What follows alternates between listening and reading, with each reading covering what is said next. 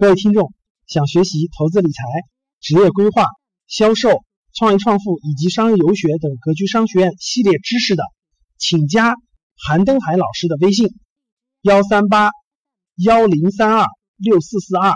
重复一次：幺三八幺零三二六四四二，或者是 QQ 群：四五八幺二七三五五。重复一次：四五八幺二七三五五。格局商学院呢，欢迎大家来学习，记得点赞和转发哦。从家庭教育开始啊，有孩子的请举手，有孩子，挺多的，挺多的，三分之二将近，挺多的哈。好，这个大部分都有孩子，有三分之二的人有孩子哈。其实简单聊几句，各位，第一个，小孩很多很多，我们就穿插其中吧。第一个，在线的时候我讲过一次，各位。我家孩子六岁，今年上小学。我家孩子六岁，今年上小学，不是说多好啊，反正现在基本上，你看我在里边讲课，我在里屋讲课，他在外头他能看一小时书，就他自己给他买的各种绘本啊，什么《植物大战僵尸》的各种什么成语故事啊，什么各种故事，他自己能看一个小时，就他自己能看一小时，就回来幼儿园回来做完作业，吃完饭。下去玩一玩，上来以后看一小时，然后基本就能睡，就就该睡觉了，就该睡觉了。他基本自己能看一小时。你们知道为什么可以这样吗？为什么能看一小时？他现在就能看一小时。他是他们班认字最多的，他他们班认认字最多的，就是从幼儿园从刚上那个学前班到中班到大班呀，他认字就是最多的。大家知道怎么怎么做到的吗？就用了一个方法，真的。从两岁开始，从两岁到两岁半，我也忘了，两岁到两岁半开始，每天晚上你只要有时间，我要没时间说让我爱人讲，就是每天给他读那个绘本，就那个绘本，绘本不是有图不是有字吗？你让他看那个绘本，你就读你就读，你读的时候他就坐你旁边，或者靠着靠你旁边对吧？你讲的时候，他的眼睛会停留在字上，你不要管他记住没记住，你就讲就行了。最开始的时候，一晚上只能讲半本。就是最开始他注意力只能集中半本书的时间，半本他就他就玩去了，慢慢慢慢啊，大概过半个月他能听完一本，就听完一本，就听完一本，再过点时间，再坚持一段时间，他能听完他能听完两本，慢慢慢慢慢慢慢慢，你坚持半年以后，你会惊讶的发现，你知道啥吗？其实我大概坚持了三个月以后就发现了，他自己拿着书就能看了，但是看的时间很短，大概十五分钟。就他自己拿着绘本，他能看十五分钟，他自己看。哎，我说你认识那些字吗？然后不是测试吗？我就我就指着那个字，指着那个字过，他就都能读出来。你问他是什么意思，他不知道，他不知道那个字什么意思。但是你只要读过，他就会记住。小孩的记忆力非常好，非常好。我还有一个同学，我有个大学同学，他家跟我家情况一样，他就这样指着读，他就这样指读，你就不要跳字儿。说怎么写就怎么读，他全能记住，他全能记住。你经过大概半年多以后啊，他从每天晚上自己读十五分钟，到半小时，到一小时，现在一小时，就他可以读一小时，可以换三四本书，就他可以读了。第一个原因看，就从两岁半开始，我就带他读绘本，就每天大概读，短就短，坚持读，坚持读，坚持读，坚持读。过了半年以后，你不用管了，他自己就会了，而且他认识一千五百个字，他一千五百个汉字都认识。他就都认识，都认识你就不用管了，他自己会找自己的世界，他自己要买什么书，他自己就会看，他自己会看。一旦养成好的习惯，一旦养成好的习惯，特别好，就特别好，真的，他自己会看，他自己会看，他自己会找。我后来就在读什么来，你知道？现在我都在读那个凡尔纳的那个科幻，《气球上的五星期》啊，《海底两万里》啊，我都给他读到那个冒险岛。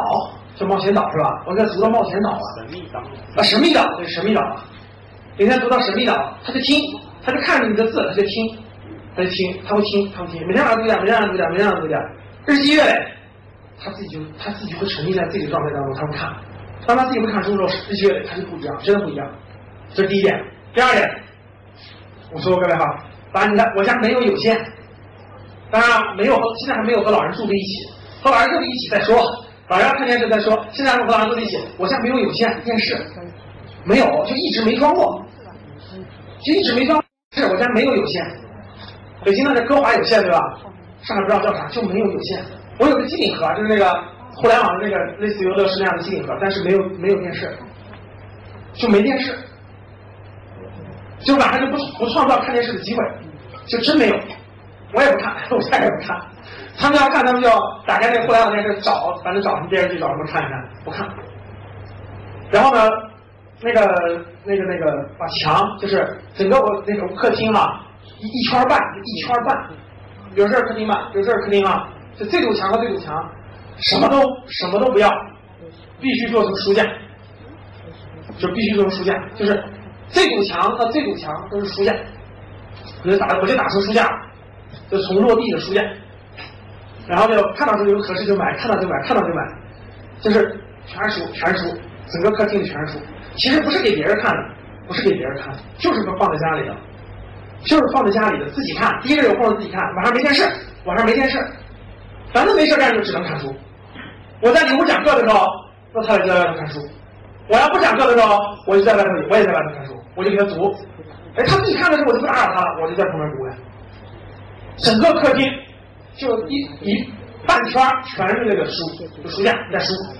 各位记住啊，从小你就把你家营造成这个氛围，从小你就营造成这个氛围，那是不一样的，那绝对是不一样的，绝对不是为了考试，各位，绝对不是为了考试。给大家讲两个案例，第一个，这就是我的案例。我从小到大，我家就没有这种环境，不是我家书香门第出身，真不是普通工薪阶层。我家里就没有这个环境，真没有。有时候很想看看书，想想没有。你知道为什么你们晚上听课的时候，我净放的是电视剧的主题歌吗？大家知道为什么净放电视剧主题歌吗？因为从小没有音乐环境，所有的音乐细胞全部建立在看电视剧的开头和结尾。能听懂吗？就我所有的印象当中的。歌或音乐全是电视剧的开头和结尾。比如说我喜欢看《一天屠龙记》的，那就前头的一个，后面歌我印象最深刻，别的没有。因为从小到大家里没有那环境，就没有家里就没有放过什么古典音乐、什么音乐，真没有。所以我现在买了个智能音箱放家里，给他买智能音箱。那智能音箱就是京东上有卖的哈，我还是那个在我们第一期商业游学的时候发现的。然后那个智能音箱最开始买回去的时候，我家小孩都很害怕。他一看我跟他说话，他就走得远远的。他觉得这个东西怎么会有反应？真的就人工智能嘛？我就叮咚叮咚，他就说他噔，他那个光圈就变成蓝色的了。你我建议你们都买一个，就你们家里会给你们孩子不不同影响。它就是个圆的，我就说叮咚叮咚，它那光圈的，它本来是没有光圈的，只有一个红色的红色的灯。然后我跟他说叮咚叮咚，它唰就变成蓝色光圈了，它在反应。然后我说来一首来一首这个上海滩的主题曲。你说完了，他自己就反应了，他就会说《上海滩》主题曲，然后就开始放。后面说来一个赵老师讲的投资理财课，他马上就会说，呃，喜马拉雅第多少多少，家庭资产配置啪就出来。就是我家小孩听到我跟他对话，他就躲，一躲他就跑，因为他觉得这个东西怎么有反应呢？真的这样的，最开始就躲了好好好几次，他就很害怕，他说为什么我说话这个盒子会反应？大概经过。大概经过那个呃两个多星期，经过九六，他自己就开始跟他说话了。他第一，他的第一用途，你们猜是什么用途？对这个智能音箱。第一用途是幼儿园布置作业，三加五等于几？他不知道，他不知道这个作业。然后到那他问，叮叮叮咚，唰就给他光来了。三加五等于几？啪就出来了，叭。他有一次无意间发现这个功能了，哇，这个高兴坏了。做作业，没做作业就不用脑子了，就说三十五加二十七等于几，分就告诉他，他就跟他成为好朋友了。他觉得那是他好朋友。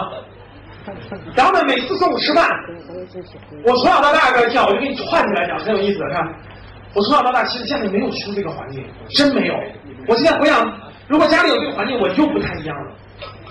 没有这个环境，你知道我怎么走上今天的吗？我就是没有这个环境。我一直到高中毕业，家里都没有这书，都没有。我家的书可以数得出来，就那么几本，这么几本都是教材，就是上学教材。是因为我有一个习惯，我从小到大有一个习惯，我每天中午吃饭要听评书，很小就养成，大概小学两三年级吧。就每天中午吃饭，我必须打开评书。从最小，从最早最早的《三国演义》，什么什么薛仁贵征东、薛丁山征西什么的，三侠五义、白眉大侠徐良，什么什么什么什么乱世枭雄张作霖，什么反正我跟你说，只要讲过的我都听过。从单田芳的到什么陈连元的，到什么等等等等，当然最多是单田芳的啊。然后基本上我都听过。我学东西是从这儿来的，就每天中午都听，一直听到高三毕业。一直听到高中回去，就是每天中午我都是在家吃饭的，不住校。回家以后我都在听评书。后来我回想一下啊，我的好多那个，我的好多价值观、性格中的特征是跟这些里头的人物是有关系的。